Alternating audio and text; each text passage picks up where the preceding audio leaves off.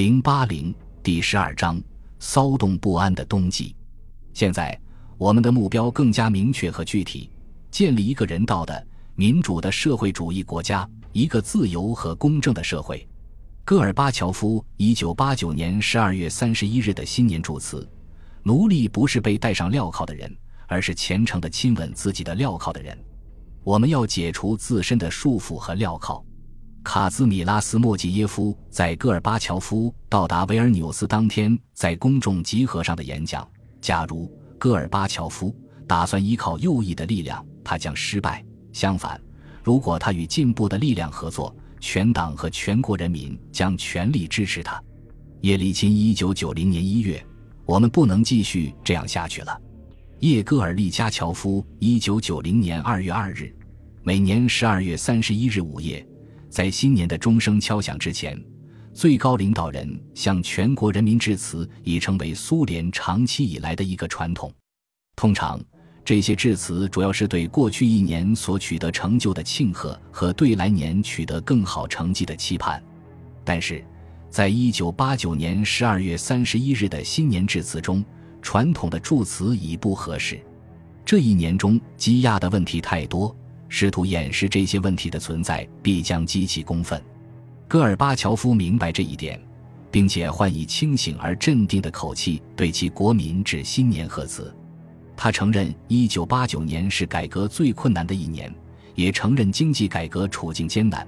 但是他声称，1989年尽管遇到了各种各样的困难和痛苦，但却为未来的和平与繁荣奠定了基础。冷战的结束使九十年代有可能成为文明史上最繁荣的时期。最需要的是理智、友好、耐心和容忍。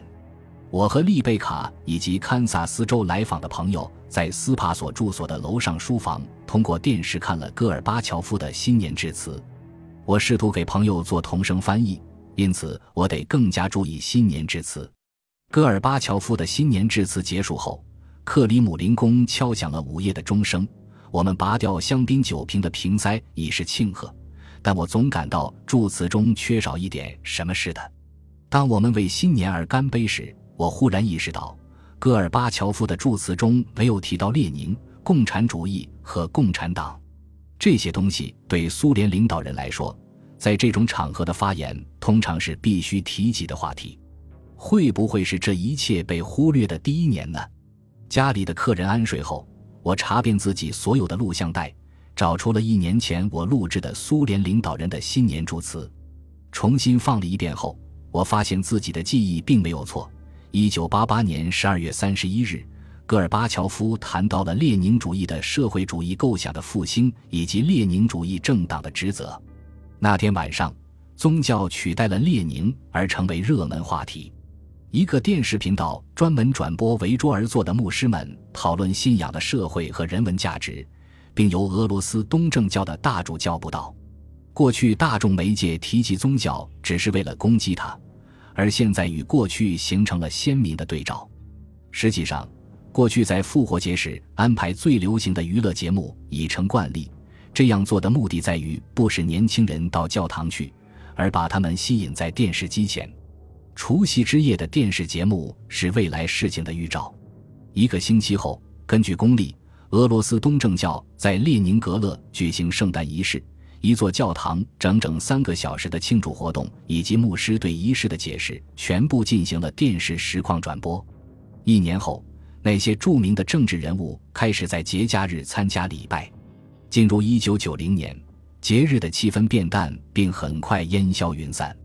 戈尔巴乔夫还没有从1989年的烦恼事中缓过气来，在党内，他面临着一场因立陶宛人退出苏联共产党并要求结束共产党独裁而引发的危机：日益衰退的经济、日益增长的反改革势力、东欧巨变以及德国重新统一引起的动荡不安。对外政策第一次遭到批评，而不是称赞。以前主要集中在气候温暖季节的大型抗议性示威游行，已成为许多加盟共和国的冬季活动，特别是在波罗的海沿岸和外高加索地区的一些加盟共和国。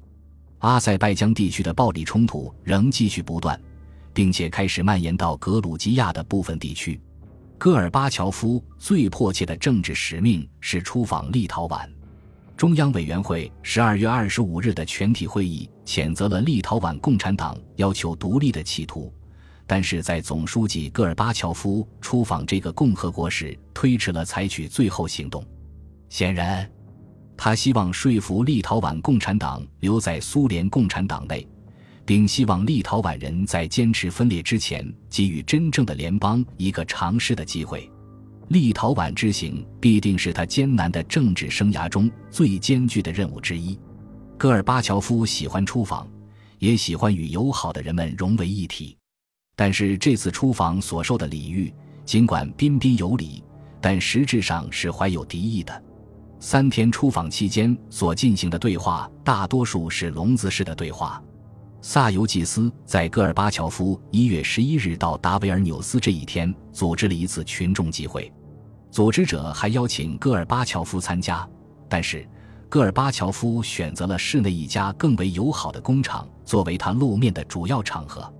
同时，教堂广场上人山人海，甚至街道两边也挤满了人，他们积极参与这一要求独立的集会。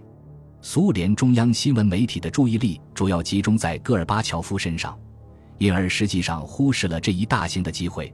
但是我们驻列宁格勒总领事的代表当时在场，美国国外广播信息服务局通过立陶宛电台的广播把集会的演讲都翻译了过来。卡兹米拉斯莫吉耶夫去年夏天会见我的立陶宛人之一，于下午两点宣布集会开始。并宣布不独立，无宁死。萨尤季斯主席维陶塔斯兰茨贝吉斯走到主席和尚的麦克风前发表演讲。他说：“不论是在西方还是东方，大多数政治领导人都劝告立陶宛人民不要仓促和慌忙。这些人应该到苏联来，并在苏联生活，以设身处地的感受一下他们的忠告意味着什么。”在兰茨贝吉斯在台上发表演讲的同时。台下集会的人们反复地高呼着“自由，自由”。兰茨贝吉斯在演讲中指出，莫斯科假装没有听到发自立陶宛人民的清晰呼声。一百八十万人联名要求在立陶宛只能实行立陶宛法律的请愿书，一百五十万人签名要求废除莫洛托夫里宾特洛甫条约的请愿书。六个月前，立陶宛最高苏维埃代表要求谈判独立问题的一封信。我们该说的都说了，因此莫斯科不能假装成一个不懂事的孩子。兰茨贝吉斯为戈尔巴乔夫不能参加他们的集会而深感遗憾，但是他又说他相信戈尔巴乔夫的善意。他是我们东面一个强大而危险的国家的领袖，同时他也是这个国家新政策的象征。我们希望与这个国家在相互尊重和互利的基础上建立一种友好和经济互利的关系。并不是每个演讲者都愿意如此这般的相信戈尔巴乔夫。维尔纽斯的俄罗斯人尼古拉梅德维杰夫说：“我非常愿意相信戈尔巴乔夫，但是我知道他的后台是谁。我记得安德烈德米特里耶维奇萨哈罗夫是如何被唾弃的，我记得他们是如何不愿承认在布尔什维主义国家里发生的灭绝种族的大屠杀。由于他们一直在撒谎，我没法相信他们。”神圣的俄罗斯仍然存在着可怕的马克思主义流毒。戈尔巴乔夫那天下午在一个电气设备厂发表讲话，强调他在整个访问期间再三重复的一个话题：苏联是一个紧密联系的统一的多民族国家。如果出现分裂，整个国家将受到破坏。分裂企图会导致种族冲突和流血。立陶宛人民在一个新型的民主联邦中可以获得他们想得到的一切。苏联共产党应该保持中央集权体制，为新的联邦提供一种凝聚力。加盟共和国要求自治的主张，犹如要求拆去支撑一座大桥的支柱。显然，甚至从有关这次访问的官方文件中，也可以看出，大多数立陶宛人并没有接受戈尔巴乔夫的这些看法。他们认为，独立不是割断经济和人员联系，经济联系和开放边界仍要保持。也不会发生流血事件，因为不存在种族冲突的基础，而且他们不相信戈尔巴乔夫能建立一个真正的联邦，尤其是如果他不允许在共产党内建立联邦体制的话。他反对立陶宛百分之八十的共产党员要求自治的要求，表明将来任何形式的联邦都是一种虚假的托词。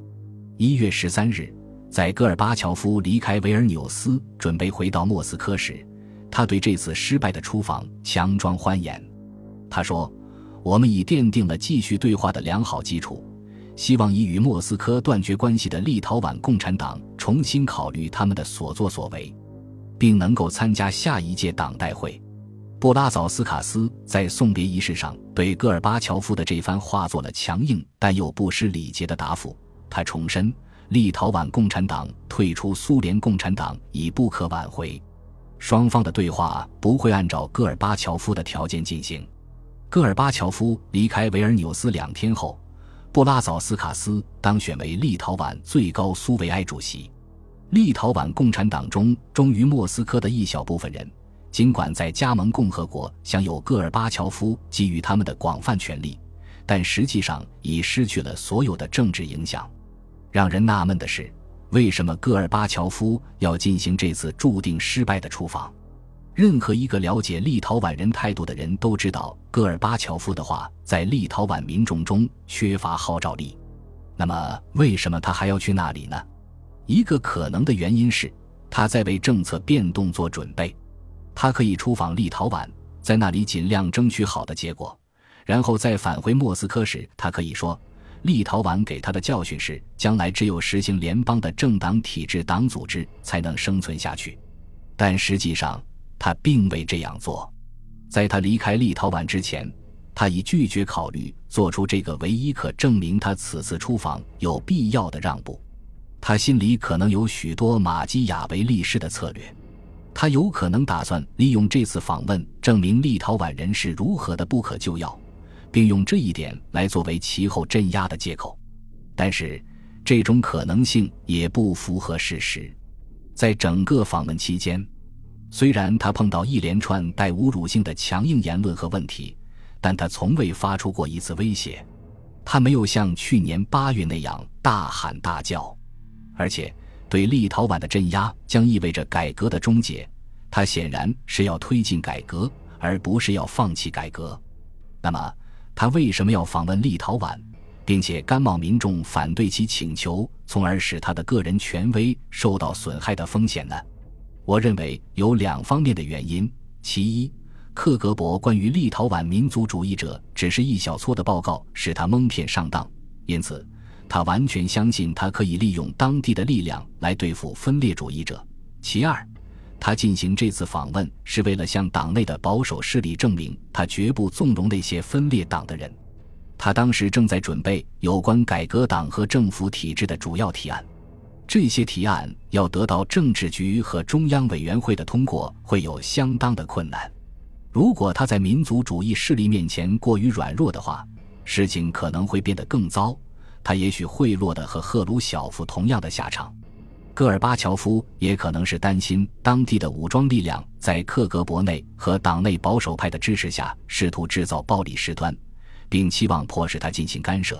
一年后，他们正是这样干的，甚至强迫他下台。因此，这次立陶宛之行也可能是他为了赢得时间的一次努力。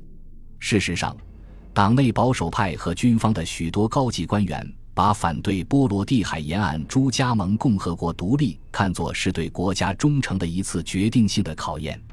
他们看到了东欧巨变和德国正迅速走向统一时苏联所面临的处境，决心以抵制分裂加强苏联自己的边防。实际上，所有了解苏联政治内幕的观察家都认为，没有一个苏联领导人能让立陶宛。更不用说所有的波罗的海沿岸加盟共和国脱离苏联而继续留在台上。我相信戈尔巴乔夫当时对形势也是这样估计的，这样就可以解释他后来在这一问题上所采取的一系列策略了。本集播放完毕，感谢您的收听，喜欢请订阅加关注，主页有更多精彩内容。